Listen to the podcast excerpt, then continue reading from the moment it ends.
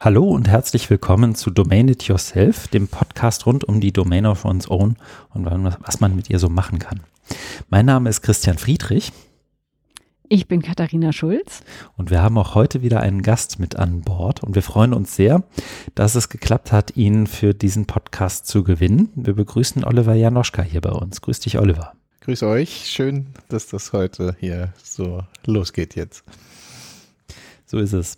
Die Zuhörerinnen und Zuhörer haben es vielleicht schon gemerkt, wie bei unseren Gästinnen und Gästen vorher, haben wir uns schon auf ein Du geeinigt. Das ist, glaube ich, auch so aus der Praxis des Netzwerks heraus, ähm, in dem wir uns alle kennen, entstammt. Aber auch wie bei den ähm, Aufzeichnungen und den Gästinnen und Gästen vorher, würden wir dich, Oliver, bitten, dich kurz vorzustellen. Und mit kurz meine ich tatsächlich in diesem Fall zwei, drei Sätze mehr, als du vielleicht üblicherweise sagen würdest, wenn du dich vorstellst. Ähm, gerne ein bisschen Kontext, wer bist du, was machst du und warum ähm, glaubst du, haben wir dich vielleicht auch hier eingeladen zum Podcast? Ja, sehr gerne, Christian. Also ich ähm, äh, habe ja so den Eindruck, im Moment geht man nur so die letzten zwölf Monate gedanklich immer zurück, aber tatsächlich, wenn ich mir überlege, wo komme ich eigentlich her, ähm, auch mit dieser besonderen äh, Interessenslage, ich würde sogar sagen Leidenschaft für Hochschulentwicklung, dann muss ich so 20 Jahre in meine Vergangenheit scrollen und lande da äh, gar nicht an meinem Studienort. Also ich habe an der Universität Hamburg Erziehungswissenschaften, Soziologie und Psychologie mal studiert. Ähm, und da trug es sich aber zu vor gut 20 Jahren, dass äh, wir wirklich im Frühjahr 2001 in die Provence gefahren sind mit anderen Studierenden und dort äh, den Frühling ein bisschen früher begrüßt haben, aber auch uns überlegt haben, wie wollen wir eigentlich lernen?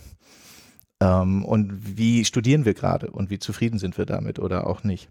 Und das war wahnsinnig ähm, augenöffnend, inspirierend, äh, im Grunde nachhaltig äh, wirkungsvoll, dass ähm, ich nach Hause gefahren bin und mir da so ein paar Dinge aufgeschrieben habe ähm, und so gemerkt habe, ich finde das sehr, sehr interessant, ähm, auch von innen als Student damals schon zu überlegen, äh, wie können wir denn Einfluss nehmen auch auf äh, Lernzusammenhänge. Das hat sich dann in verschiedensten Formen ausgedrückt. Ähm, mit einer sehr aktiven Fachschaft, mit äh, einem Projekt in der Studienberatung, Orientierung Generale, das wurde dann auch meine Diplomarbeit. Ähm, war ganz äh, vielschichtig spannend und ich habe aber gemerkt, Moment mal, wenn ich jetzt nicht aufpasse, dann bleibe ich hier.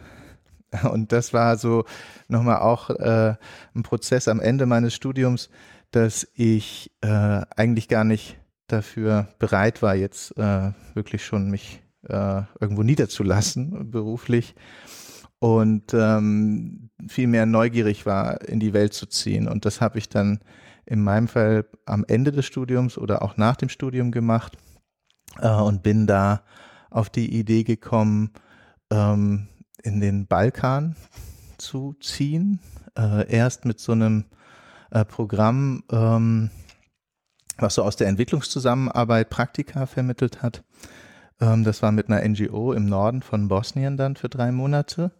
Und dort bin ich dann aufmerksam geworden auf die Robert Bosch Stiftung, die seinerzeit noch äh, auch in Südosteuropa Lekturen an Hochschulen geschickt hat. Und ich fand das reizvoll, in der Region zu bleiben und fand es dann besonders attraktiv, dass sie zu der Zeit äh, sich gerade nochmal weiterentwickelten, organisatorisch zu sagen, wir haben jetzt nicht nur in Anführungsstrichen den äh, Bezug äh, zur Lehre als Lektor, sondern wir wollen auch Kooperationen in Bildungsprogrammen. Und äh, das hat mich damals sehr angesprochen für das Bildungsmanagement, äh, mich da auf eine Stelle in Mostar zu bewerben. Das ist die Stadt mit der schönen Brücke, die jetzt auch seit 2006, ich bin 2006 gekommen und da wurde die Brücke zufälligerweise auch äh, glücklicherweise wieder aufgebaut. Das ist eine Stadt, die sehr gezeichnet ist vom Krieg. Ähm, das war also als Deutscher in dem System ähm, eine sehr herausfordernde und spannende Zeit, wo ich im Hochschulkontext gearbeitet hatte. Einerseits wirklich als Dozent mit Studierenden, andererseits im International Office mit äh, der Hochschulleitung und Lehrenden und dann auch damals schon im Rahmen von so Tempus-Projekten, das sind so äh, Förderprogramme der Europäischen Kommission, ähm, dann mit anderen internationalen Hochschulvertretern ähm, an Fragen zusammenzuarbeiten. Das habe ich gemacht ähm, und bin dann im Grunde genommen familiär geprägt. Mein Sohn meldete sich im Bauch meiner damaligen Partnerin, ähm, dass äh, wir uns entschieden haben, für eine Familie ist äh, das jetzt nicht unsere Region, sind nach Spanien gezogen, nach Katalonien, um genau zu sein. Und da habe ich aber die Spur beibehalten, mich ähm, im Hochschulbereich äh, umzuschauen. Und weil ich nicht Spanisch spreche oder also damals nicht sprach, das hat sich äh, geändert, und weil es dort auch noch nicht mal so viel hilft, wenn man dann eben Katalan äh, eigentlich als erste Sprache braucht, ähm, bin ich bei einer internationalen Netzwerkorganisation gelandet, äh, die sich äh, auch äh, rund um europäische Weiterbildungsprojekte ähm, kümmert. Das war USIN, wo ich dann ähm, als Projektleiter praktisch neue ähm, Programme ähm, entwickelt habe und dann auch mit den Hochschulen umgesetzt habe. Ja, und das war irgendwann dann auch gut. Ähm, da äh, zu sagen, das ähm, ist äh, nochmal interessant, mit so einer äh, Perspektive, ich kürze mal so ein bisschen ab, äh, zurückzukehren nach Deutschland. Das waren so sieben, acht Jahre im, im Ausland im Ganzen.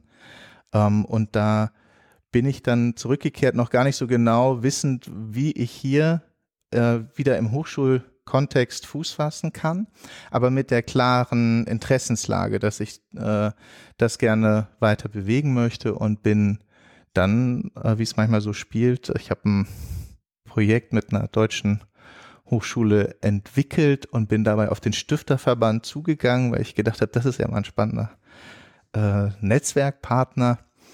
Ähm, und äh, zwei Monate später fing ich beim Stifterverband an. Das äh, ergab sich dann so, dass dort praktisch diese Frage, wie kann die digitale Wende oder Transformation, der Digital Turn, wie wir es dann genannt haben, eigentlich im Hochschulbereich, auch wenn es E-Learning schon lange gibt, nochmal neu ähm, politisch in Bewegung gebracht werden, ähm, dass ich da als Geschäftsstellenleiter ähm, die Möglichkeit habe seither, dieses Projekt, das Hochschulforum Digitalisierung, ähm, zu leiten als Geschäftsstellenleiter mit zwei starken Konsortialpartnern, der Hochschulrektorenkonferenz und dem Zentrum für Hochschulentwicklung und mit einer Förderung des Bundesministeriums für Bildung und Forschung und mit einer Community-Arbeit, die eben sehr vielschichtig ist, ähm, wo wir vielleicht jetzt ja auch an der einen oder anderen Stelle nochmal drauf zu sprechen kommen, ähm, aber im Grunde bin ich seit ähm, her hier in Berlin ähm, für den Stifterverband in dieser Funktion tätig, leite auch den Programmbereich Digitales, der sozusagen dann auch sukzessive sich weiter entwickelt hat ähm, und kann auch nach 20 Jahren sagen, dass mich das Thema nach wie vor fasziniert. Wie können Hochschulen als ein diskursiver Ort auch in der Gesellschaft ähm, mit so einer Fragestellung ähm, Fuß fassen. Das äh, muss ich euch nicht erklären, äh, aber ist eben doch an vielen Stellen innerhalb der Hochschulwelt und innerhalb der äh, politischen Arena ähm, durchaus äh, eine eigene Anforderung, sich darüber Gedanken zu machen. Wie können wir hier am besten äh, mit so einem Wandel zusammenarbeiten? Was äh, gibt es in den Hochschulen für Möglichkeiten und wie kann so ein äh, Forum das entsprechend auch ähm, verstärken, fruchtbar machen, weiterentwickeln. Äh, und da habe ich tatsächlich so einen Ort gefunden, mit dem es mir auch äh, nach wie vor sehr, sehr viel Freude macht, da ähm, einen Anteil dran zu haben. Ich mache mal einfach weiter und gucke immer, das sehen die ZuhörerInnen nicht, aber ich gucke immer so ein bisschen Richtung Katharina, ob sie auch gerade ansetzt. Das ist ja in der Doppelmoderation nicht immer einfach. Ähm, aber ähm, da hast du es eigentlich dann auch schon ganz gut zusammengefasst, warum wir dich gerne hier an Bord hatten, sozusagen als in Episode Nummer 4, in der wir uns ein Stück weit um na, das, was man sonst so und gerade bei euch, glaube ich, auch Hochschulstrategien, Digitalstrategien äh, Strategien für das, was du jetzt in Digital Turn genannt hast, irgendwie äh, sehr auch genauer anschaut. Und, und das wollten wir uns auch hier nochmal genauer anschauen, weil uns immer wieder auch im Verlauf der vergangenen Episoden, der vergangenen Gespräche mit, ähm, ob das mit Kerstin Meyerberger, mit äh, Axel Dürkop, mit Alexa Böckel war, uns immer wieder auch so hochschulstrategische Themen eigentlich ja nicht um Ohren geflogen sind, aber wir uns schon darüber Gedanken gemacht haben, ähm, was sich eigentlich so ändern könnte und müsste für bestimmte Szenarien. Und wir dann immer nur so ein bisschen mutmaßend daher reden konnten, weil wir ja letztendlich eher den Hochschulstrategien ausgesetzt sind, als dass wir sie machen, zumindest wenn wir in der Hochschule arbeiten. Zumindest ist das, glaube ich, nach, meinem, nach meiner Wahrnehmung, insbesondere in den größeren Hochschulen ja öfter mal so. Ähm, und dann haben wir ein bisschen hin und her überlegt, wer eignet sich denn darüber, über, wie soll ich sagen, diese Perspektive zu sprechen, ohne seiner eigenen Hochschule oder ihrer eigenen Hochschule dabei gleich ordentlich vors Schienbein zu treten. Und dann fiel's, äh, bist uns du eingefallen, weil du ja darüber sprechen kannst und wir haben eben im Vorgespräch geguckt, es gibt 424 Hochschulen in Deutschland, zumindest nach der Art und Weise, wie Statista das erhebt.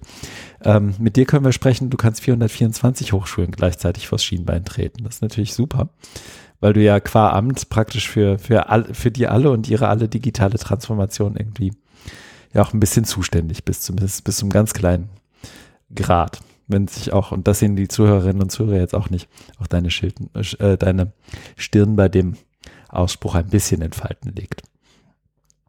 Ähm, Vielleicht hilft es dafür, nochmal kurz zusammenzufassen, wo wir überhaupt äh, so zum Beispiel hängen geblieben sind bei Domain of One's Own und Hochschulstrategie, oder?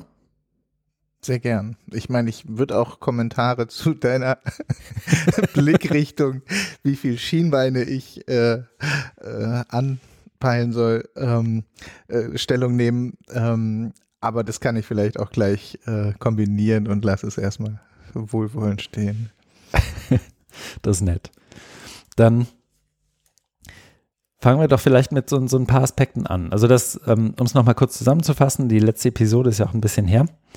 Ähm, die Domain of One's Own sieht in, zumindest als Konzept ja eigentlich nichts weiter vor, als dass alle Studierenden, die an einer Hochschule eingeschrieben sind, eine Domain haben und auf dieser Domain, äh, auf diesem Webspace, auf dieser Webseite, die Begriffe haben wir mit Axel Dürkop eigentlich ganz schön durchdekliniert, ähm, können die Studierenden dann mehr oder weniger machen, was sie da wollen. Sie können das brach liegen lassen, sie können da integriert in ihren Vorlesungen, Seminaren, in ihren Veranstaltungen arbeiten. Sie können sich untereinander vernetzen. Sie müssen aber nichts davon. Sie können auch einfach sagen, interessiert mich, ich mache das nicht. Und ich glaube, das sind so ein paar Parameter, die oder ein paar, paar Stellschrauben, die aus so einer Digital- oder Hochschulperspektive zunächst mal anders waren als für andere digitale Infrastruktur oder für andere Projekte. Also zum Beispiel der Gedanke von, wie stark kann ich kontrollieren und messen, was da passiert? Wie stark ähm, kann ich das vielleicht auch einschränken, wenn es rechtlich sich in Grauzonen bewegt? Ähm, wie stark schreibe ich vielleicht auch Menschen vor, dass sie mit einem bestimmten, einem bestimmten Konzept folgend Lehre machen können oder sollen oder dürfen oder müssen? Also das waren Fragen. Ähm, dazu gehört aber, glaube ich, auch eine budgetäre Perspektive und eine internationale Vernetzungsperspektive. Und ich gucke mal wieder rüber zu Katharina und überlege, ob ich bestimmte wichtige Perspektiven vergessen habe. Äh, mir fällt gerade nur auch ein schöner Kommentar ein, den ich letztens von einem Lehrenden einer nicht zu nennenden Hochschule hörte. Für wie wahrscheinlich halten Sie es denn, dass diese Hochschule, die nicht mal ihren Lehrenden eine eigene ähm, Domain gibt, den Studierenden eine gibt?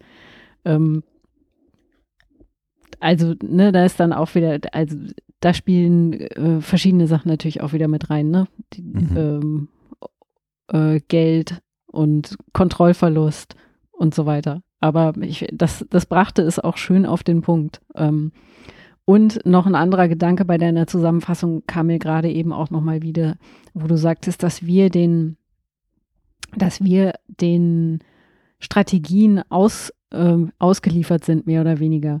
Und das ist ja dann aber auch immer wieder, also ich, ich frage mich immer wieder, ja, wer macht denn die Strategien? Wer ist denn wirklich ausgeliefert? Ne? Eigentlich mach, bestimmen wir das ja schon auch ein Stück weit mit.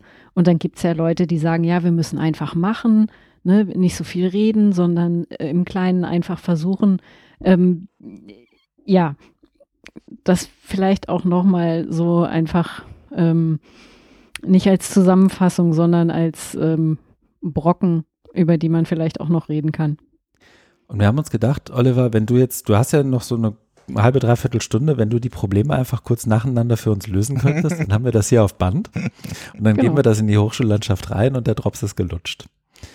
Ähm, aber weiß nicht, du hast bestimmt erste Gedanken dazu. Lass uns ruhig erstmal so loslegen und so, so unstrukturiert das vielleicht wirken mag ähm, loslegen und das dann vielleicht im Verlauf des Gesprächs ein bisschen sortieren. Sehr gern. Also ich fühle mich auf jeden Fall auch schon angeregt, einfach nur von den äh, Punkten, die ihr jetzt damit aufgerufen habt. Ähm, und ich äh, spitz mal so zu. Ich glaube, diese Vorstellung, da haben wir jetzt ein Rezept und äh, mit dem können wir äh, kochen und dann sind alle versorgt. Ähm, das ist äh, an manchen Stellen ja, glaube ich, durchaus bewährte Praxis, aber ich glaube, bei diesem äh, Themenkomplex nicht ganz so äh, einfach und vielleicht auch von der Haltung her äh, so eine Frage, wie ähm, macht man es denn, wenn es wirklich vom Anspruch her einen Erfolg im Sinne auch von so einer Wirkhaftigkeit haben soll. Und da würde ich jetzt mal angefangen, doch nochmal dieses Schienbeinbild aufgreifend sagen, das ist, ist eben auch ähm, in unserer Arbeit eine sehr wichtige Weichenstellung gewesen, als wir angefangen haben, vor ein paar Jahren zu sagen, Strategie ist aus unserer Überzeugung ein sehr wichtiges Thema, ähm, aber dass es eben nicht um diese Logik geht, äh, zu sagen, wir erklären euch mal die Welt. Äh, dafür sind andere zuständig. Ne? Du kannst dir Unternehmensberatungen einkaufen, äh, haben wir vorhin auch mal drüber gesprochen, die, die das äh, in ihrer Art dann äh, so machen.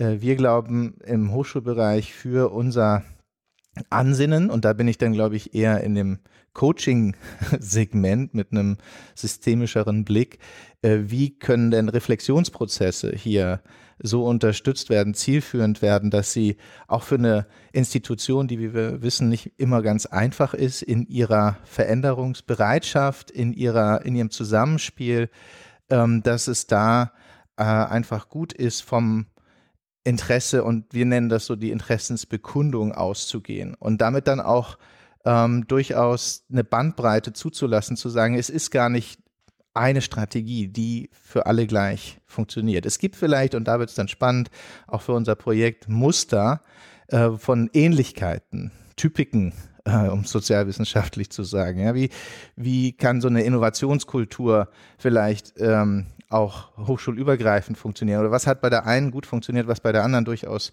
äh, vorstellbar wäre? Und in der Form zeigen sich dann äh, Bezugnahmen. Und da war es für uns eben ähm, so, dass wir gesagt haben, wir arbeiten mit Hochschulangehörigen zusammen, die äh, als Peers in den Prozess reingehen. Und dann bin ich bei Katharina, äh, diese Vorstellung, ähm, da wird jetzt irgendwie eine, eine, Strategie geschrieben und dann ist sie irgendwie in Stein gemeißelt und hängt über allem. Ähm, da gab es mal äh, schon vor Jahren so einen englischen Begriff des Strategizing, dass man das eher auch als einen gemeinsamen Prozess ähm, nutzt. Und ich glaube, das gelingt hier bei den Hochschulen, mit denen wir das ein bisschen intensiver machen äh, können, ganz gut, äh, dass sich eben sowohl Lehrende als auch ähm, die Vertreter aus den Supportstrukturen, aus der Verwaltung, mit der Hochschulleitung in unterschiedlichen äh, Facetten dann auch in so einem längerfristigen Prozess zusammensetzen. Und lange Rede, kurzer Sinn, ich glaube, da äh, ist so eine Frage der ähm, Übertragbarkeit jetzt auch auf so ein Konzept. Wie kannst du äh, dir das vorstellen, dass es äh, hier ähm, Hochschulen ein eigenes Anliegen äh, wird, äh, mit solchen äh, ja, Formaten zu arbeiten. Und ich glaube, dass zum Beispiel jetzt, äh, wo du von Kontrolle vorhin gesprochen hattest, mh, da auch nochmal wichtig ist zu schauen, mit welchem Lernverständnis äh, operieren wir hier.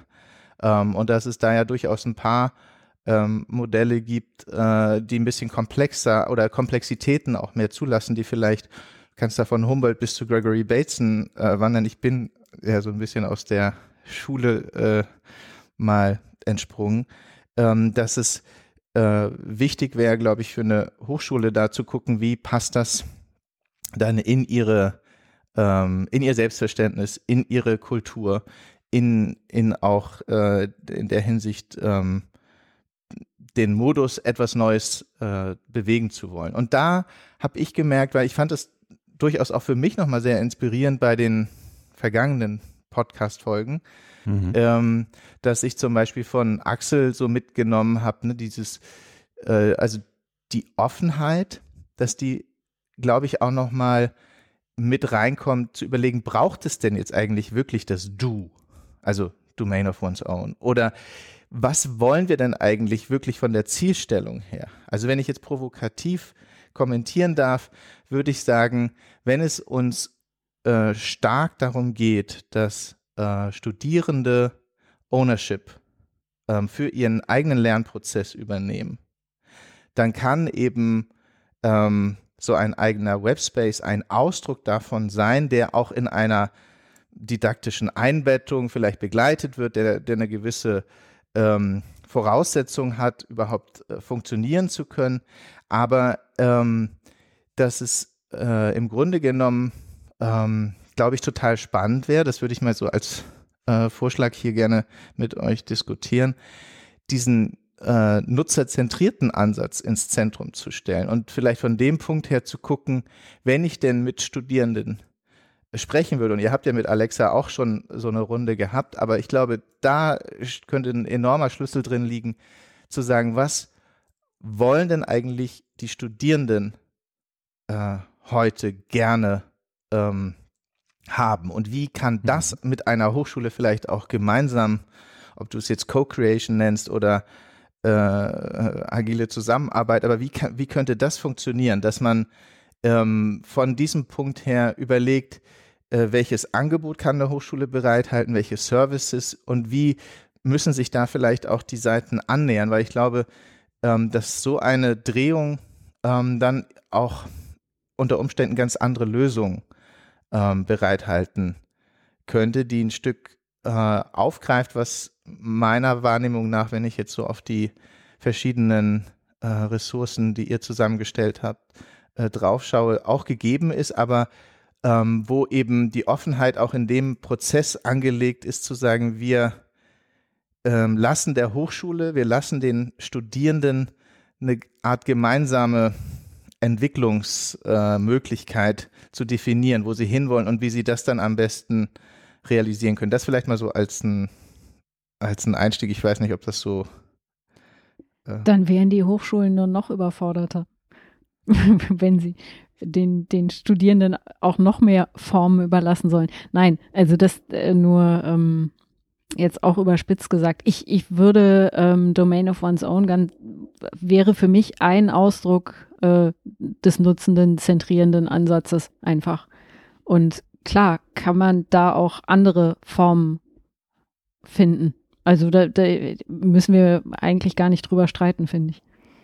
Ich finde aber einen Punkt interessant, weil ähm, so wie du es gerade beschrieben hast, äh, wenn ich dich richtig verstanden habe, würdest du Domain of One's Own als Konzept, also oder das Symptom, alle Studierenden oder Studierende, die das möchten, haben eine eigene Domain, Webspace und den ganzen Krempel, den wir mit Axel besprochen haben, eigentlich als ähm, Symptom einer strategischen Aus Ausrichtung beschreiben. Also dem zuvor oder damit einhergeht ja, dass die Hochschule gesagt hat, wir möchten das aus folgenden drei Gründen. Ähm, wir betten das äh, in unser didaktisches Konzept ein. Wir ähm, sehen das auch als unsere Aufgabe, so eine Art Spielwiese, Playground zu bieten, in dem Studierende da vielleicht irgendwie drin arbeiten können. Und diese Entscheidungen würden sich ja zumindest sehr stark beißen mit dem, was Hochschule so bis, ähm, bis, bis vor wenigen Jahren und vielleicht sogar noch bis heute eigentlich repräsentieren. In, an vielen Stellen. Ne? Also es gibt da mit Sicherheit gute, gute Gegenbeispiele für. Aber es gibt ja auch genug ähm, ich sage es jetzt mal wirklich so altehrwürdige Hochschulen, die mit so einem gewissen, die mit einem anderen Impetus daherkommen, als zu sagen, ähm, wir wollen hier Co-Creation und jetzt lass uns mal zusammen gestalten und dann äh, wird das schon. Und wenn das Symptom hinter einer eigenen Domain ist, cool. Und wenn es was anderes ist, was euch auch passt, dann ist das auch, ist das ja auch nett. Das ist ja jetzt nicht das, was viele zumindest in ihren Hochschulen vorfinden. Ähm, und den, was mich interessieren würde, glaube ich, an dem Punkt ist, nehmen wir mal an, du wärst davon ein glühender Verfechter wie, was wäre denn dein Argument gegenüber denjenigen, die an der Hochschule dann doch die größeren Knöpfe haben als andere ähm, oder die längeren Hebel? wenn du sie davon überzeugen möchtest, dass das eine schöne Idee ist. Also wo siehst du eigentlich, wo siehst du Stärken davon? Ähm, warum sollte eine Hochschule vielleicht so arbeiten oder warum wäre es eigentlich wünschenswert, eine Hochschule so zu sehen? Also zunächst mal wieder von der Haltung her glaube ich, dass es ähm, sehr viel gewonnen wäre, wenn du nicht oder ich jetzt in der Rolle wäre, äh, die Person überzeugen zu müssen, mhm. sondern wenn man einen Prozess äh, findet, wo die selber mit reinkommen können und insofern eben auch schon in der Prozess der Umsetzung eine Ownership übernehmen. Weil ich glaube, je stärker es eine Idee ist von einem Oliver Janoschka oder einem Christian Friedrich, äh, der sich in den Kopf gesetzt hat, dass das irgendwie eine ganz tolle Sache ist für alle, ähm, wo jeder mitziehen soll, desto weniger aussichtsreich ist, glaube ich, äh, längerfristig, dass das zieht. Und das mhm. wäre insofern dann schon ähm, enorm wichtig zu gucken, wie kann ich äh, ein Klima haben, also ob du es jetzt so metaphorisch aufladen willst mit der Sehnsucht nach dem weiten Meer, ähm, aber dass, äh, dass man eben schon, glaube ich, davon profitiert, äh, ein Stück weit gemeinsam diese Zielsetzung zu vollziehen und dann eben auch zu gucken, und das wäre, glaube ich, jetzt so in deine Richtung ein Argument, zu schauen, was haben wir denn davon? Ähm, mhm. Und ich würde schon sagen, wo du bei den 424 jetzt warst, dass es eben in der Zukunft eine noch wichtigere Frage äh, sein wird, Stichwort Profilierung. Was sind denn unsere Stärken?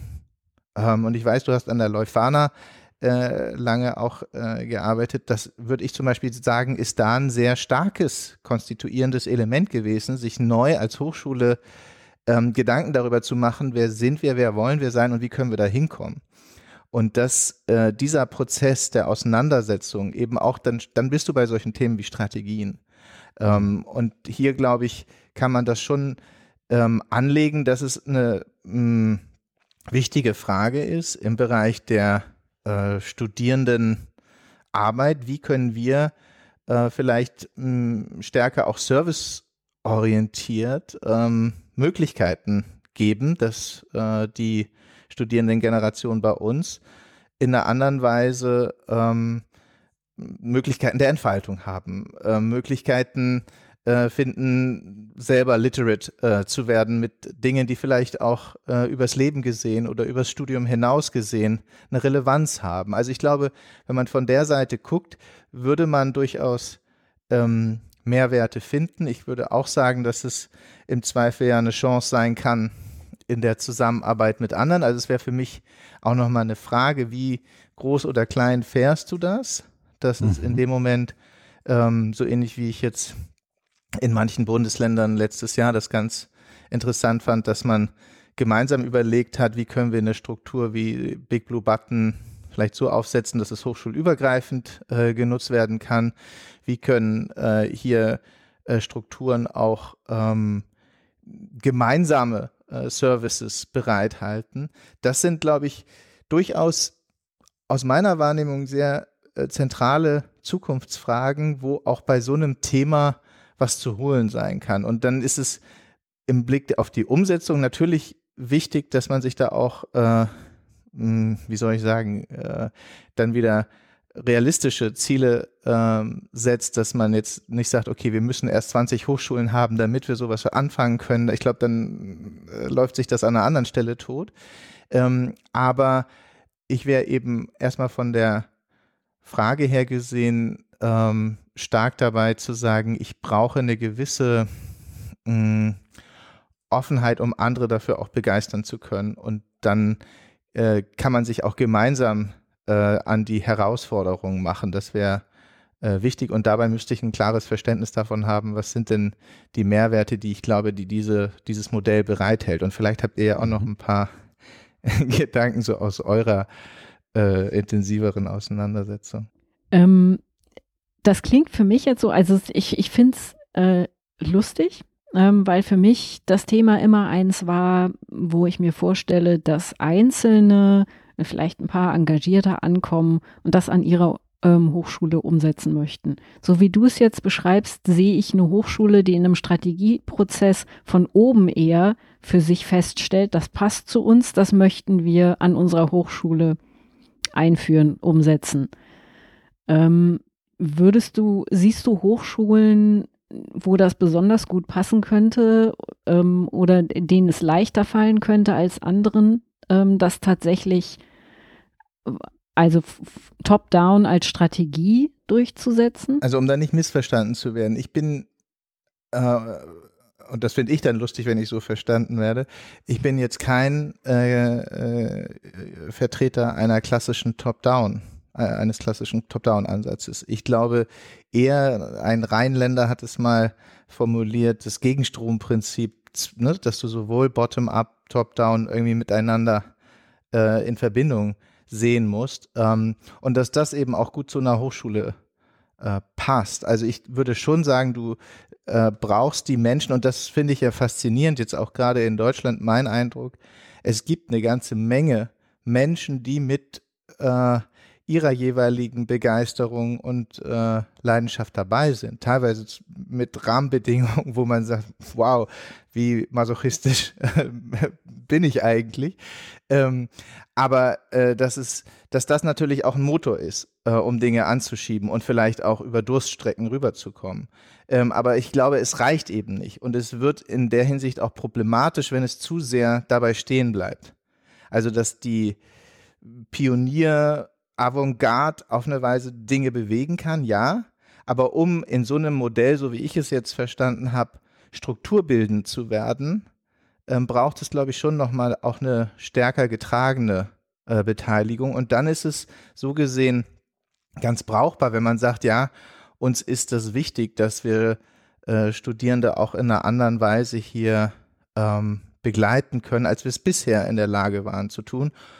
Und könnten so ein äh, Angebot, so einen Service, so eine Struktur vielleicht gut äh, da integrieren in noch weitere äh, Modelle. Und wie gesagt, ich wäre mir eben noch nicht mal so sicher, ob man jetzt am Ende dann äh, wirklich bei dem ähm, Du alleine rauskommt oder wie dann vielleicht auch das Panorama aussehen könnte, in dem es dann wirklich ähm, äh, für alle Beteiligten sinnvoll scheint, sich dahinter zu klemmen.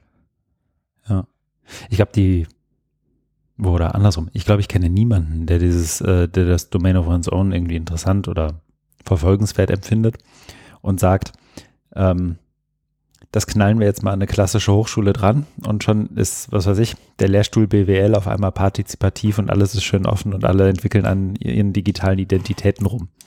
Ne, also so das, ähm, aber die, die Idee ist, glaube ich, insofern ganz charmant, zumindest ist das meine Erfahrung, wenn ich mit, mit in, in Hochschulen oder auch so in Hochschulkontexten unterwegs bin, ähm, ist sie deswegen charmant, weil sie eben eigentlich zumindest ein paar Aspekte, wie man sonst über gerade digitalisierte Lehre nachdenkt, ähm, paar, paar Ideen auf den oder droht auf den Kopf zu stellen. Ne? Also die Frage, wer hat wann worüber Kontrolle, wer kann wann wie sehen, wann wo welche Leistung erbracht wurde und wie lange man vielleicht dafür gebraucht hat, diese Leistung zu erbringen oder was, was auch immer da die, die Kriterien sind, die man vielleicht messen möchte. Aber die wenigsten würden es, glaube ich, beschreiben als ein, das machen wir jetzt und dann ist eigentlich alles gut. Dann haben wir Partizipation in der Lehre und in der Strategieentwicklung eigentlich abge, abgearbeitet. Ähm, was ich aber dann doch wiederum wahrnehme, und das ist ein Aspekt, den du gerade angesprochen hast, ähm, oder zumindest angedeutet hast, ist, dass Hochschulen ja gerade in der Lehre nicht immer wegen ihrer Ressourcenausstattung besonders gut dastehen, sondern ganz oft eben trotz ihrer Ressourcenausstattung ganz gut dastehen. Oder trotz derjenigen, die da irgendwie, du hast gerade als, ich glaube, die Avantgarde beschrieben, also diejenigen, die da irgendwie in, äh, mit ein bisschen Leichtsinn und Übermut irgendwie versuchen, ein bisschen was zu treiben und dann entweder nach drei, vier, fünf Jahren frustriert aufgeben oder es in, in irgendeiner Art von Rolle geschafft haben, wo sie was gestalten können. Weswegen ich da drauf komme, ist, ähm, die, das klassische Szenario, das glaube ich uns allen bekannt ist, wenn es um Strategien und Ressourcen und Entwicklung davon geht, ist, dass es in dem Moment, wo man es so systemisch betrachtet, natürlich auch wahnsinnig ähm, einfach wird für einzelne Akteurinnen und Akteure, ähm, sich gegenseitig äh, oder untereinander auszuspielen. Ich kann das erst machen, wenn du das machst. Ich kann das erst machen, wenn da hinten die Ressourcen kommen. Und wenn ihr euch da hinten nicht auf mich zubewegt, dann kann ich in eure Richtung schon mal gar nicht laufen. Und ähm, das ist, glaube ich, gerade so im Bildungssystem ist das ja ein oft bekanntes Phänomen. Ähm, und wenn ich dich richtig verstanden habe, würdest du dem so ein Stück weit entgegentreten und dich auf sowas wie Prinzipien oder Werte in einem partizipativen Prozess innerhalb der Hochschule versuchen zu verständigen, die vielleicht die drei, vier, fünf, sechs, sieben, acht, ich sage jetzt mal Säulen, ist ja, glaube ich, dann ein oft gewählter Begriff in so Strategieprozessen. Dann hat man irgendwie seine drei, vier, fünf, sechs, sieben, acht Säulen. Davon ist vielleicht einer Partizipation oder Selbstwirksamkeit oder Projekt- und netzwerkbasiertes Arbeiten oder was auch immer es ist für die Lehre. Und dann gilt es ja letztendlich zu schauen, in welchen Formaten können wir das denn ausprägen. Und ich glaube, ich persönlich sehe eigentlich Domain of Zone erst zu dem Zeitpunkt dann wirklich relevant werden. Bis dahin ist es vielleicht ein ganz gutes Beispiel und Denkmodell, um sich über diese Dimensionen zu verständigen. Aber erst dann wird es ja eigentlich interessant. Ähm, ich weiß gar nicht genau, auf welche Art von Frage ich damit hinaus will, aber ich glaube, so ein Stück weit interessiert mich, ähm, werden wahrscheinlich ein paar Menschen zuhören, die sich denken, ich bin hier in meiner Hochschule, ähm, an welcher Stelle auch immer, ähm, und die Themen, über die ihr da sprecht, interessieren mich. Aber womit fange ich denn jetzt in meiner Hochschule mal an? Was mache ich denn jetzt? Also greife ich morgen zum Hörer und rufe den Janoschka an und dann soll der mal mit seinem Trupp vorbeikommen und wir machen hier ein bisschen partizipative Strategieentwicklung? Oder wie, also da, da ist ja auch viel Allianzen schmieden bei, oder? Hast du da gute Erfahrungen oder eine Anekdote, die du vielleicht so pseudonymisieren kannst, dass man sie im Podcast erzählen kann? Also zunächst sei es mir nachgesehen, wenn ich äh, einwerfe, also äh, natürlich bleibt unser Angebot ähm, der Strategieberatung für die gesamte Institution jetzt äh, weiter in der Entwicklung und es könnte sich durchaus lohnen, sich das mal genauer anzuschauen, weil so schwierig sich da auf den Weg zu machen ist es nicht. Es gibt auch einige Ressourcen, die das, glaube ich, ganz gut ähm, unterstützen, dass eine Hochschule das für sich entscheiden kann. Und was wir jetzt zum Beispiel auch neu ähm, bewegen wollen, ist die Frage, wie lässt sich das auf Fächerebene ähm, erweitern, so eine Prozessbegleitung. Das ist eine ganz spannende Frage für uns aktuell. Ähm, ich glaube, in der Auseinandersetzung, wie kann jetzt der mh, hm, Einzelne da am besten mit hantieren, wäre zum Beispiel für mich hm, nochmal die Frage, kann man Allianz beispielsweise auch so äh, nehmen, dass man die Leute, die sich da vielleicht schon erfolgreich länger mit beschäftigt haben, dafür gewinnen kann, äh, mal Einblicke zu geben. Also habe ich mich ohnehin auch gefragt, als ich auf die verschiedenen Webseiten geschaut habe und dann da so Serviceeinheiten hm, aus meiner Lesart äh, dafür verantwortlich schienen, ähm, dass, äh, dass das doch eigentlich eine ganz interessante Frage sein könnte. Was haben die jetzt gelernt über die Jahre? Was haben die vielleicht auch an Hinweisen und Empfehlungen? Und wie können, äh, wenn es wirklich gut läuft, sogar die, die es betrifft, äh, da in den Ring? Also ob das jetzt Studierende oder Lehrende sind, aber dass man, dass man die Leute, die, sage ich mal, damit was gewonnen haben, sprechen lässt weil die, mhm. glaube ich, eine Authentizität haben, äh, die du sonst nicht so leicht ähm, herstellen kannst und gleichzeitig wieder so eine ja, eine Referenz ergeben, eine Auseinandersetzung stimulieren, die, glaube ich, für die Adaption, für die Frage, wo greift das denn eigentlich bei uns, ähm, sehr wertvoll sein kann. Und ich glaube, das ist zumindest meine Wahrnehmung, funktioniert in der Hochschulwelt eigentlich auch vergleichsweise äh, unkompliziert dass du sagen kannst, da lade ich mir mal jemanden ein und jetzt in Corona-Zeiten geht es vielleicht sogar virtuell. Ähm, und dann ist es eine Frage, wen muss ich dafür gewinnen, dass man das so äh, aufhängt, dass das nach Möglichkeit die richtigen in der Hochschule erwischt. Aber ich glaube, da sind die Personen dann im Zweifel ja auch wieder die kenntnisreichsten, äh, das abschätzen zu können und da auch ähm, äh, ja über den Flurfunk oder was auch immer äh, man da dann vor Ort hat, äh, arbeiten zu können. Mhm.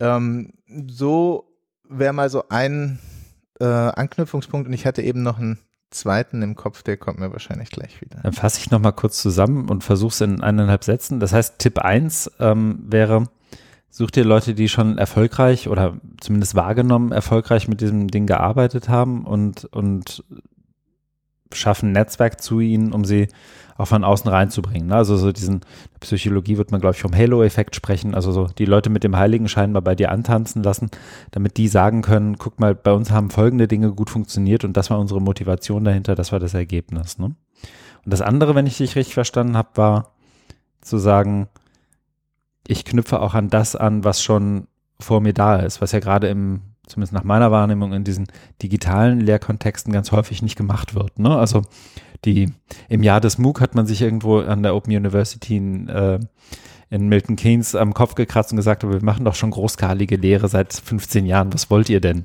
Wir hatten doch schon 30.000 Leute Kurse. Ne? Also bei denen auch anzuknüpfen, die praktisch vor dir da waren und Erfahrungen gesammelt haben, wenn ich richtig verstanden habe.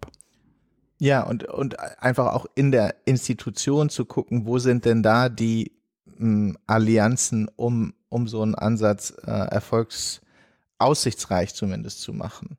Ähm, also ich glaube, äh, da hat jeder ein Bild vor Augen, äh, ne, wie sind die Entscheidungsprozesse, wie sind die Machtstrukturen. Manchmal ist es in einer mhm. großen Universität sicher auch nicht ganz übersichtlich, ähm, aber äh, sich von der Seite ähm, damit vorher auseinanderzusetzen, das kann, glaube ich, schon ähm, recht äh, wertvoll sein. Und das, was mir eben noch im, im Kopf war, ich glaube schon, dass es jetzt eine, äh, eine besondere Zeit ist und damit aber auch ein Momentum äh, gibt.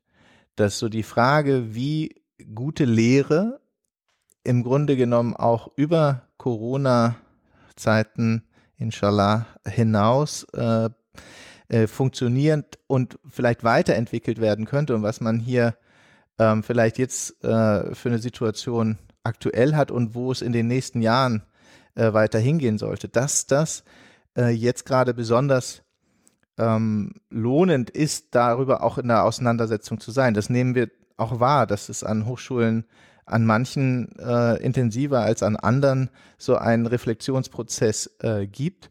Und da würde ich mhm. sagen, passt das schon ähm, auch gut ran. Da sind wir dann äh, im Grunde wieder bei dieser Frage der Ausrichtung, der äh, Entwicklung und Profilierung, ähm, dass ich ähm, hier sagen würde, dass das wäre zumindest mal äh, eine, eine Chance, diese Zeit jetzt auch zu nutzen, um solche Fragen gemeinsam ähm, zu diskutieren und dann eben zu schauen, wie kann das in unserer äh, Struktur äh, funktionieren und wenn es nicht aktuell vorstellbar ist, was müsste sich denn dann eigentlich ändern, um dahin zu kommen?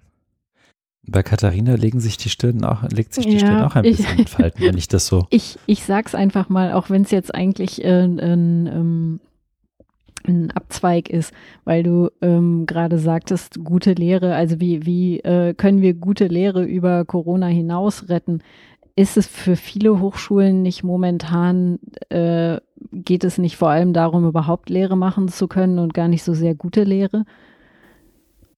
Also wahrscheinlich hast du beides in dieser Landschaft.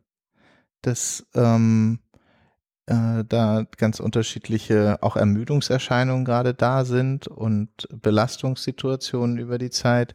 Ähm, aber eine These wäre, äh, dass du äh, anders als vorher ein viel, viel breiteres Fundament an neuen Erfahrungshorizonten hast.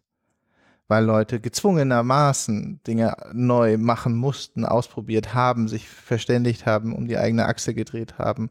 Und das äh, dass das, glaube ich, schon auch nochmal ähm, ein Nukleus sein kann für so eine äh, Auseinandersetzung. Und damit will ich nicht sagen, dass du damit alle erwischt und dass jeder äh, da irgendwie begeistert ins Horn stößt, aber ich glaube eben, ähm, hier wäre zumindest ja eher die Frage, wo ist die Allianz? Wo ist praktisch der äh, gemeinsame Nenner äh, von Entscheidungsakteuren auf der einen Seite, Begeisterten auf der anderen, die ähm, sich äh, dort gemeinsam auf den Weg machen wollen. Also ich glaube, ich kann auch nicht beurteilen, an wie vielen Hochschulen das jetzt äh, äh, in diesen äh, Wochen sofort funktionieren würde.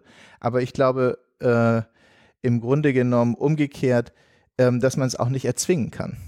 Und dass die, die Passung davon abhängt, dass Leute das für sich als ein sinnvolles Unterfangen äh, ausmachen. Und da, glaube ich, kann, kann sowas dann durchaus funktionieren mit so einer äh, Frage, wo geht unsere Reise eigentlich hin? Also ich habe da sicher auch ein bestimmtes Segment von Hochschulvertretern, mit denen ich jetzt häufiger im Austausch bin ähm, und die, die im Strategieprozess sich jetzt äh, bei uns engagieren oder da äh, mitmachen, äh, die sind äh, vielleicht auch nicht repräsentativ, aber wieder von der Typik her gesehen. Ich glaube schon, ähm, dass auch die nicht äh, die idealen Settings immer haben und trotzdem mh, mm, es schaffen, äh, Chancen zu nutzen und sich ähm, da auch ein Stück weiter zu bewegen. Und das ähm, könnte ich mir hier eben auch für andere vorstellen, dass das aber dann jeweils institutionell ähm, zu prüfen wäre. Wer ist da,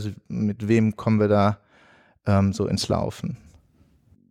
Die, die Hochschulen, die Hochschulleitungen, die Menschen aus Hochschulen, mit denen du so im Kontakt bist, sind ja im Zweifel zumindest mal diejenigen, die irgendwann morgens aufgewacht sind und gedacht haben, ach Mensch, das mit dem Digitalen wäre mal interessant. Hm, also so, da, da, du erreichst ja auch so einen gewissen Prozentsatz dieser 424 Hochschulen auch nicht, beziehungsweise bei manchen merkst du vielleicht gar nicht, dass du sie erreichst, weil sie in Anführungszeichen nur in den Publikationen oder den Netzwerken des HFD so ein bisschen unter der Oberfläche noch unterwegs sind.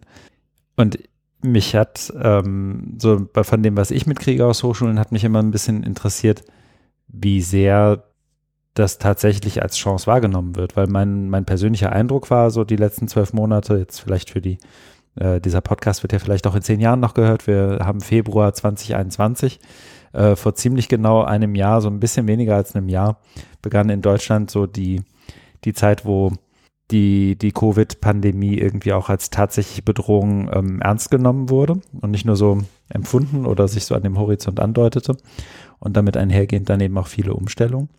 Aber wie soll ich sagen, es mal plastisch zu machen, auch die Twitter-Bubble, der ich so folge von den Menschen, die sich irgendwie um äh, progressive Hochschullehre bemühen, drohen dann doch an der einen oder anderen Stelle ähm, die, die Leute irgendwie so ein bisschen einzuknicken und irgendwie frustriert aufzugeben. Dabei ist das jetzt in Anführungszeichen erst zwölf Monate her. Wenn man uns in der Zukunft hört, wird man wahrscheinlich sagen, die waren erst in Jahr eins. Wart mal ab. Also so die, die Frage, die sich mir eigentlich stellt, ist, bis zu welchem Grad lassen wir die Leute denn einfach loslaufen und Allianzen suchen? Und wann kommt der Zeitpunkt, wo dann, und jetzt mache ich mal die, das klassische Panel-Argument, wann kommt denn der Zeitpunkt, wo auch die Rahmenbedingungen von außen mal ein bisschen angepasst werden müssen, damit Hochschulen überhaupt so arbeiten können, wie du es beschreibst? Weil das, was du da gerade beschreibst, ist im Einzelfall, glaube ich, immer möglich. Also will das dir gar nicht zuschieben, aber so diese Art der partizipativen Strategieentwicklung, all diese Dinge. Aber auch das passiert ja, zumindest würden viele so argumentieren. Nicht, weil Hochschulen irgendwie die besten Bedingungen gerade haben, um das zu tun, sondern obwohl sie die vielleicht nicht haben. Und die Signale, die ich so wahrgenommen habe in, im, im, in, im, von den rahmengebenden Seiten in den letzten zwölf Monaten waren jetzt auch nicht immer so, dass ich sagen würde, ach Mensch, da sehe ich jetzt aber große goldene Lichtstreifen am Horizont, sondern das kann auch noch mal ein bisschen dunkel bleiben. Mhm. Also wie, ich glaube, meine Frage ist, was, wie schätzt du das ein, wann, wann solche Themen auch in, auf einer politischen Bühne irgendwie eine gewisse Prominenz erlangen, jenseits von, wir sind hier schon digital und wir machen jetzt auch die Prüfungen so. Ja, also das ist eine ganz einfache äh, Frage. Oder? äh, nein, nein, aber eine, wo ich glaube ich durchaus ein paar äh, äh, Blicke äh, drauf werfen mag, ohne Anspruch auf letztendlich Wahrheit oder Vollständigkeit. Ähm, ich würde sagen, dass es, also zunächst nochmal mit einem provokativen äh, Seitenschritt auf meine eigene berufliche Vergangenheit, dass ich ähm, erstmal wichtig finde, äh, sich doch auch zu vergegenwärtigen, so sehr wir an manchen Stellen äh, wirklich schwierige Bedingungen haben im Verhältnis dazu, wie ich es beispielsweise jetzt dort auf dem westlichen Balkan äh, in Erinnerung habe, geht es uns unfassbar gut. Mhm. Und das ist, glaube ich, viel zu selten irgendwie auch nochmal äh, so, so wirklich gespürt, was das eigentlich für Möglichkeiten äh, sind, die wir da haben. Und das ähm, mm, heißt aber natürlich nicht, dass wir nicht durchaus äh, berechtigte ähm, Forderungen, Auseinandersetzungen ähm, äh, brauchen, auch auf der politischen Bühne. Mm, da würde ich sagen, tut sich aber jetzt auch schon äh, sowohl in einigen Bundesländern, wir sind ein föderales Staatswesen, ähm, als auch äh, auf der bundespolitischen Ebene äh, einiges, wo ich sagen würde, lass uns das mal in den nächsten, also vielleicht können wir uns nochmal 2022 wieder treffen oder äh, so ähm, zu schauen, was hat sich da auch in vergleichsweise für deutsche Horizonte kurzer Zeit ähm, weiter äh, gedreht. Also ähm, da ist, glaube ich, eine Menge ähm, gerade in, in Bewegung. Und dann ist es vielleicht auch nochmal die Frage, wo kommen denn die neuen äh, Ideen, beziehungsweise vielleicht die hinterlegten äh, Vorstellungen auch mh, auf die richtige Agenda. Also das ähm, weiß ich jetzt nicht, wie die äh, Who in Hamburg äh, da äh, sowas nutzen könnte, aber ich will sagen, mhm. ähm, auch das ist ja teilweise dann eine Gestaltungsfrage. Wie schaffe ich mir eine politische Aufmerksamkeit? Äh, und wenn äh, Jöran Mus-Mehrholz mit Olaf Scholz darüber äh, redet, wie er vor äh, sieben Jahren eben nicht eine MOOC-Plattform, sondern äh, sich äh, als Bürgermeister dann von äh, der Hamburg Open Online University hat inspirieren lassen, ähm, drückt es auch nur exemplarisch aus, dass es mitunter ähm, vielleicht die interessante Frage ist, äh, wen braucht es von der Seite, um neue äh, Konzepte anschlussfähig werden zu lassen. Ich würde sagen, da ist ähm, durchaus noch eine Menge Luft nach oben, ähm, dass wir in der Form auch eine andere äh, Ausstattung brauchen, um eine Institution überhaupt in die Lage zu versetzen. Aber ich wäre eben vor allen Dingen äh, geneigt zu sagen, ähm, dass es sich lohnt, diese Art der Vernetzung auch eben in einer gemeinsamen äh, Hochschul-Governance äh, oder Entwicklung stärker zu nutzen. Weil mir das ähm, mitunter auch an anderen Stellen, da sind wir dann beim Schienbein so, ähm, vor Augen steht, jeder guckt erstmal auf eine Weise, wie äh, mache ich das bei mir? Ähm, mhm. Und die Chance, äh, das zu einem gemeinsamen ähm, werden zu lassen, die wird eben viel zu selten genutzt, weil es auch anstrengender ist, weil es vielleicht auch nochmal zusätzliche Komplexitäten mit sich bringt. Ähm, aber jetzt von der politischen Warte aus gesehen, äh, glaube ich, dass das durchaus ein Schlüssel sein kann, zu sagen, ähm, da hat man mal ein neues Modell, ähm, wie äh, sich Institutionen auch gemeinsam äh, aufmachen, Studierendenpartizipation und äh, äh, ja, Ownership, ähm, Selbstständigkeit, Lernprozesse zu stimulieren. Also müsste man sicher nochmal genauer in Medias Res gehen, ähm, aber im Endeffekt äh, wäre das zumindest auch so ein Richtungspfeil, von dem ich ähm, sagen würde, dass der aussichtsreich ist.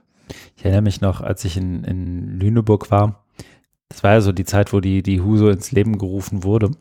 Da war es tatsächlich einfacher, äh, international zu kooperieren, als über Ländergrenzen hinweg. Und das sahen sowohl die Hamburger so, als auch die Niedersachsen. Und wir mussten grinsen, weil wir waren zwar im HVV und konnten irgendwie mit dem HVV auch durch ganz Hamburg fahren und zurück nach Lüneburg. Aber Kooperation war immer irgendwie schwierig. Aber ich glaube, das ist aber auch immer noch so. Ja? Ja. Hm. Also, und ich, ich denke halt, also, ne, wir haben ja in NRW die digitale Hochschule NRW, ähm, die auch per se nur in Verbundprojekten fördert. Und aber da hat man dann manchmal schon so, ne, wenn man eine gute Idee hat und da steht so viel Geld bereit und dann halt denkt, ja, ich muss das aber nicht mit zehn anderen Hochschulen umsetzen. Ich hätte das Geld eigentlich gerne alleine. Ne? Also ist immer ist, ist es auch ein bisschen zweischneidig. Und umgekehrt, ähm, wenn man dann eben einen Verbund hat mit 16 Hochschulen oder so, wo dann aber auch nur zwei von äh, wirklich eine Stelle gefördert kriegen, was machen denn die anderen 14? Also aber das führt jetzt auch wieder ein bisschen vom Thema ab. Aber ne, es ist einerseits ist es immer gut, sich Partner zu suchen. Ähm, es funktioniert aber auch nicht bei jedem Thema. Und es, es kann kann die Sache echt auch schwieriger machen.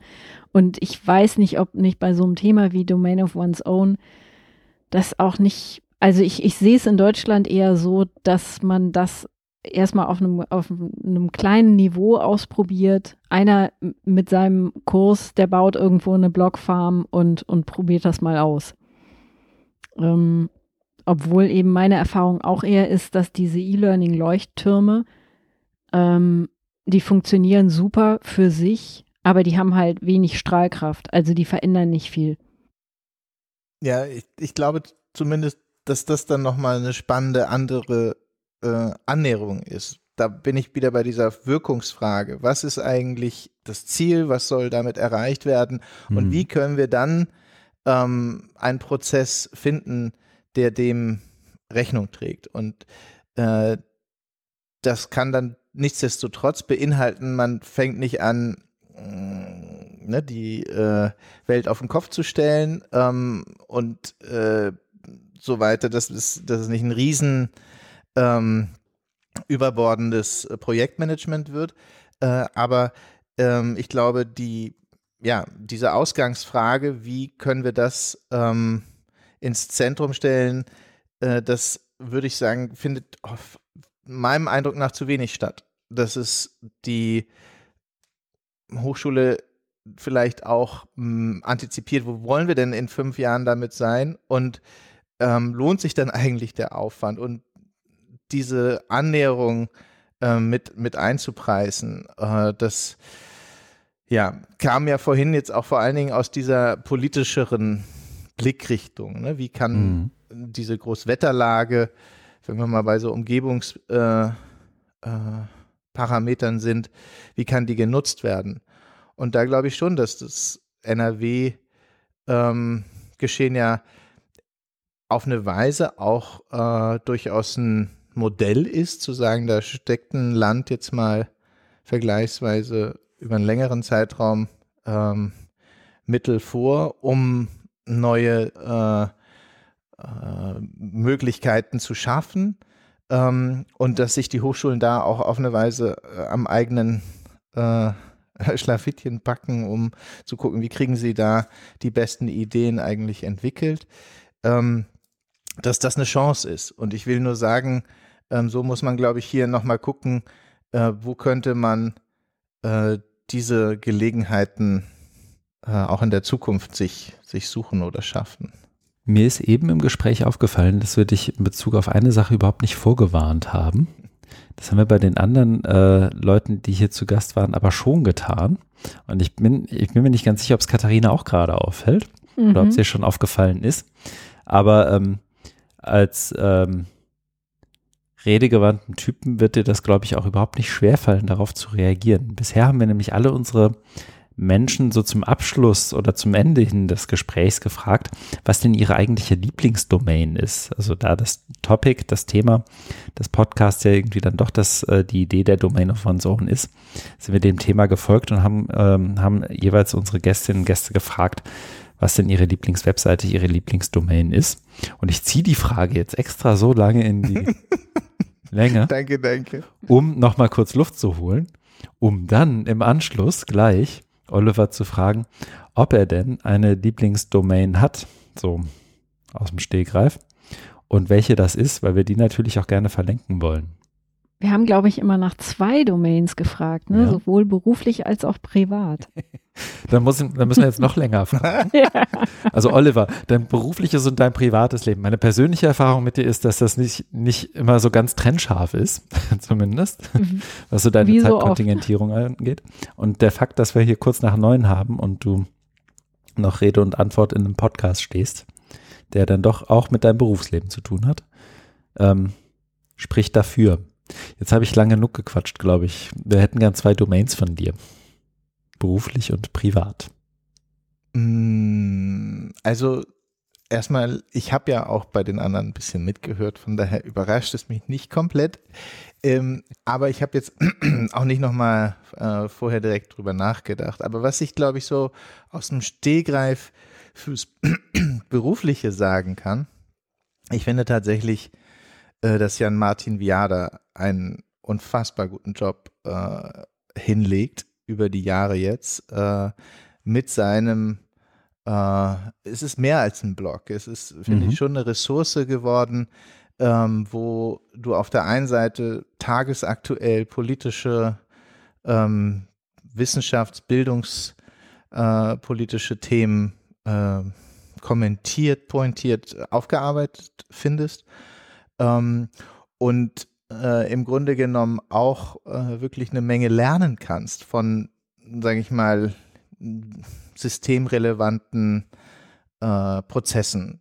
Also äh, ich schaffe das gar nicht immer alles zu lesen, aber ich gehe immer wieder gerne äh, drauf und äh, gucke natürlich auch, was jetzt gerade im Hochschulbereich dort ähm, passiert und bin auf eine Weise auch äh, fasziniert, wie dort äh, eine Menge Akteure sich eben auch mit einbringen äh, und wie dann auch teilweise in den Kommentaren ähm, nochmal die Dinge weiter äh, bewegt werden. Also das äh, ist schon eine bemerkenswerte äh, Institution geworden, würde ich sagen.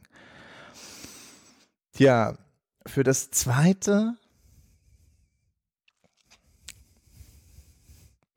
also ich, äh, ich muss gestehen, dass ich das tatsächlich nicht so leicht äh, voneinander ähm, trennen kann. Und dann kommt noch dazu, dass ich auf eine Weise mir so auf die Zunge beiße, weil ich weiß, dass das gerade sehr äh, kontrovers ähm, abgetan wird, äh, wie ich finde, teilweise vorschnell. Es ist in der Hinsicht jetzt eben gar nicht so eine äh, eigene Website, aber ich merke, ich habe ja erzählt, ich habe äh, Spanisch inzwischen ähm, mir angeschafft oder mich damit rumgeschlagen. Und ähm, bin da auch inzwischen an so einem Punkt, wo ich vielleicht noch nicht ganz in dieser äh, flüssigen Form mit euch so auf Spanisch jetzt weiterreden könnte, aber zumindest Das Problem wäre auch, dass ich kein Spanisch kann. ich glaube, es würde einigen so gehen. Ähm, aber äh, ich will sagen, ich habe da durchaus Freude dran gefunden, da dran zu bleiben. Und was mir jetzt vergleichsweise wirklich äh, sehr faszinierend äh, ist, dass ich auf dieser neuen App Clubhouse ähm, meiner Spanisch-Affinität auf eine ganz interessante Weise äh, folgen kann, indem ich eben ähm, teilweise auch zu Bildungsthemen äh, mich so reinseppe und dann ähm, mitkriege, wie eine Mutter aus Ecuador mit einem äh, Mexikaner, mit einem spanischen äh, äh, Moderator über so Fragen, was ziehen wir jetzt eigentlich aus unseren Corona-Schwierigkeiten und wie sind in den verschiedenen Ländern die Bildungssysteme ähm, dabei zu funktionieren oder gerade nicht. Ähm, also sowohl für meine berufliche Orientierung als auch für meine private äh, Interessenslage äh, vereint sich das da auf eine sehr unerwartet produktive äh, Weise. Und ich habe tatsächlich auch schon, ich habe da nicht viel Zeit für, aber aus den paar Malen, in denen ich da war, äh, neue Ideen gewonnen und bin auch mit Menschen in Kontakt äh, gekommen, wo ich sagen kann, das ist, ist nochmal eine andere Dynamik, ein, ein anderes Prinzip, äh, ob das jetzt Audio First ist oder was es genau auszeichnet, ist jetzt ja auch nicht unser Gegenstand hier. Ähm, ich habe es jetzt mutig erwähnt, wissend, dass es nicht ganz unproblematisch ist, aber äh, ich finde es persönlich sehr, sehr spannend, damit gerade so rum zu experimentieren. Sehr cool. Unvorbereitet abgeliefert. Kann man, glaube ja, ich, zumindest sagen. habe ich das noch jetzt mit reingeworfen. Das Private hat mich getriggert. Nee, aber ich habe auch das vielleicht, um das zu kontextualisieren, Clubhouse ist ja ähm, äh, an, an vielen Stellen in der Diskussion, aber ähm, ich persönlich finde auch, dass in dem Moment, wo man in der Lage ist, aus einem persönlichen Benefit, aus einer persönlichen Sichtweise zu argumentieren, dass etwas einem irgendwie was bringt, dann fällt es, glaube ich, auch schwer, zumindest pauschal zu entgegnen. Aber das gibt es auch nur für iOS. Oder aber die haben gar kein Konzept für. So, und das, das äh, sind zwar legitime Kritikpunkte, aber ähm, das heißt ja nicht, dass die jeweilige Umgebung nicht trotzdem Leuten irgendwie was geben könnte. Danke. Katharina nickt Der nur. Ich bin unsicher. Ich, ich habe noch nie reingeguckt. Ah. Ich ähm, habe gerade keine Kapazitäten, mich damit. Also so gar nicht zeitlich, sondern mental. Mhm. Das, das würde mich, glaube ich, gerade überfordern, mir noch was Neues anzugucken. Ja. Und ähm, ich gucke mir das an, wenn es äh, schon wieder langweilig geworden ist. wenn es das dann noch gibt. Mal gucken. In jedem Fall, Oliver, herzlichen Dank, dass du dir die Zeit genommen hast. Irgendwann ist auch Feierabend und den würde ich jetzt so langsam mal ausrufen. Wir haben uns sehr gefreut, dass wir mit dir sprechen konnten. Wir wissen ehrlich gesagt, glaube ich zumindest nicht, oder Katharina, wann das nächste Mal von uns was zu hören sein wird hier.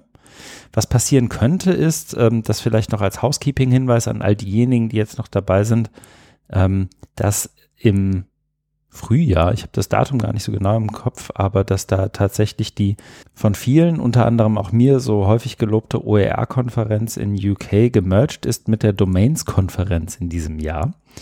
Ähm, es gibt ja tatsächlich eine zwei, alle zwei Jahre wiederkehrende Domain of One's Own Konferen Konferenz, fast schon, eine Zusammenkunft und die beiden treffen aufeinander und ich bin sehr gespannt, was da passieren wird. Das ist also vielleicht als Veranstaltungshinweis, oder? Sollten wir sonst noch was erwähnen? Ja, unser glorreicher Beitrag wird natürlich angenommen und man kann dann da Englisch mit uns üben. Mit Sicherheit wird er angenommen werden und wenn nicht, dann lassen wir uns was einfallen. Gehen dann nochmal in die Aushandlung. Also ich würde hier nochmal äh, sagen, dass es äh, auch aus dem Selbstverständnis und der Interessenslage, sonst wäre ich ja heute Abend auch nicht hier, ähm, vielleicht durchaus äh, nochmal lohnend sein könnte zu überlegen, gibt es da einen Ort, äh, auch im Hochschulforum, gibt es da äh, Möglichkeiten, wenn ihr jetzt äh, nochmal nach vorne äh, sagt, die Konferenz kommt, da bietet sich äh, an im Nachgang oder im Vorspann ähm, damit was zu machen, dass äh, ich mir das gut äh, vorstellen könnte, dass das hier auch von unserer Seite nochmal äh, gefeatured oder gehighlightet oder irgendwie verknüpft wird. Ähm, da haben wir, glaube ich, kurze Wege, um das dann im Nachgang nochmal zu prüfen, wo sich das anbietet. Aber es sei hier mit auch nochmal erwähnt, dass ich schon sagen würde, das Forum ist da ja auch ein guter Ort, äh, sich solchen Dingen gemeinsam nochmal weiter zu widmen. Hat er gesagt, während die Aufzeichnung noch lief. Das ist mutig, Ja. aber freut Wir uns haben umso das mehr. auf Band. Sehr gut. Dann wünsche ich einen wundervollen Abend und äh, in die Runde und allen Zuhörerinnen und Zuhörern an den Endgeräten, ähm, dass sie möglichst gesund durch die nächsten Wochen und Monate kommen. Und wir uns dann am anderen Ende sehen, wenn alle Hochschulen ihre partizipativen Strategien entwickelt haben. Mal gucken. Ja, vielleicht WRW mal wieder irgendwann. Genau, irgendwann. Vielen Dank. Bis dahin. Tschüss. Danke. Danke. Tschüss.